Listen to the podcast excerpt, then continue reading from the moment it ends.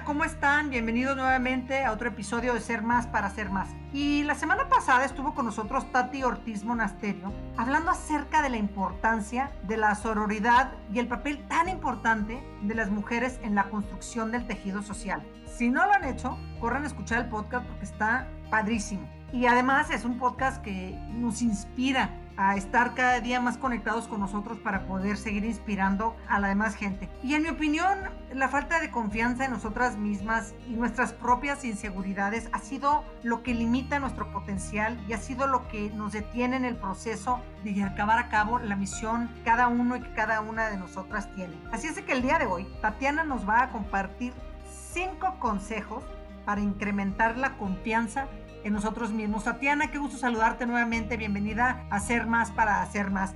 ¿Podrías compartir estos cinco consejos?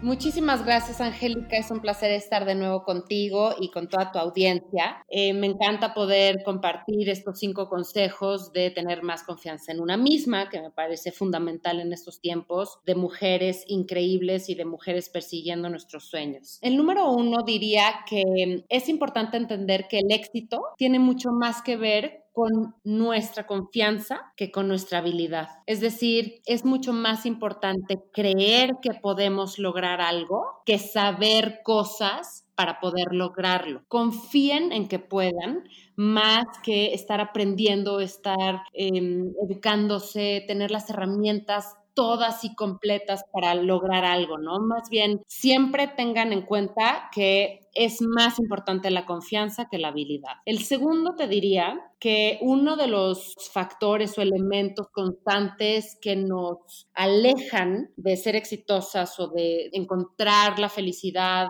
o encontrar el destino al que vamos todas con nuestra estrella, es el miedo a fallar. El miedo, lastimosamente, es exactamente el elemento que nos paraliza para hacer las cosas. Y lo único que nos garantiza el miedo es paralizarnos y 100% fallar, digamos, ¿no? Paralizadas, pues no vamos a tener la acción y no vamos a poder hacer las cosas. Entonces, más allá de vencer el miedo, les recomendaría actuar con miedo, si es que tienen miedo. Yo eso lo he incluido en mi vida y ha sido fascinante. Tengo miedo de hacer algo, perfecto, voy y lo hago con miedo. Punto, porque perder el tiempo en vencer el miedo va a ser mucho. Entonces, más bien, hacer las cosas si me dan miedo, pues con miedo, ni modo así es la vida. Otro punto que diría para tener más confianza en nosotros mismos como mujeres es la pensamientitis. Es un término que inventé, pero es esta como condición de las mujeres que tendemos a pensar de más las cosas. No sé si se han dado cuenta, pero le damos muchísimas más vueltas a las cosas que los hombres. Entonces, este pensamiento que no para de alguna manera es, es, es, muy natural en nosotras, pero es un ciclo de pensamiento que nos mete en un espacio problemático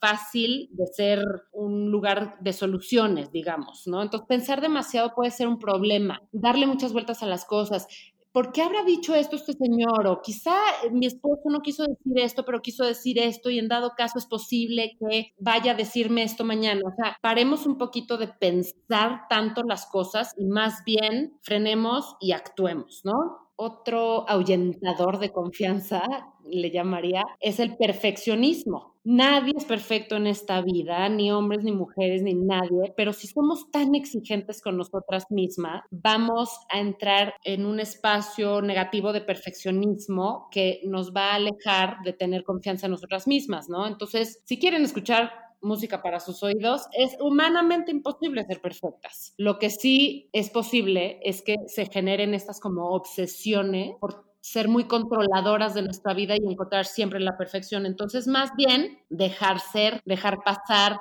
entender casi en ninguna de las acciones de la vida se necesita el perfeccionismo. Es mucho más importante hacer las cosas que dejarlas de hacer porque no están perfectas. Finalmente, diría que para tener más confianza en nosotras mismas pierdan el miedo a la crítica. Dejen a un lado el pensamiento de qué van a decir los demás, porque la verdad es que sí nos distancia de lograr esta plena confianza que buscamos y no es humanamente posible tampoco complacer a todo el mundo. Entonces, si nos exponemos a esperar las respuestas o la retroalimentación positiva de las personas que nos rodean y escuchar sus opiniones y sus puntos de vista para entonces nosotros asimilarlos y mejorar, nos va a tomar más tiempo. Entonces, está bien siempre escuchar, desde luego, los demás, ser receptivas y, y ser humildes para recibir sugerencias, pero sin clavarnos en que la gente toma las decisiones por nosotras. Creo que serían mis sugerencias para ser mujeres más seguras de nosotras mismas, trabajen, sean mujeres de acción, trabajen duro, estiren la liga, sálganse de su zona de confort muy seguido,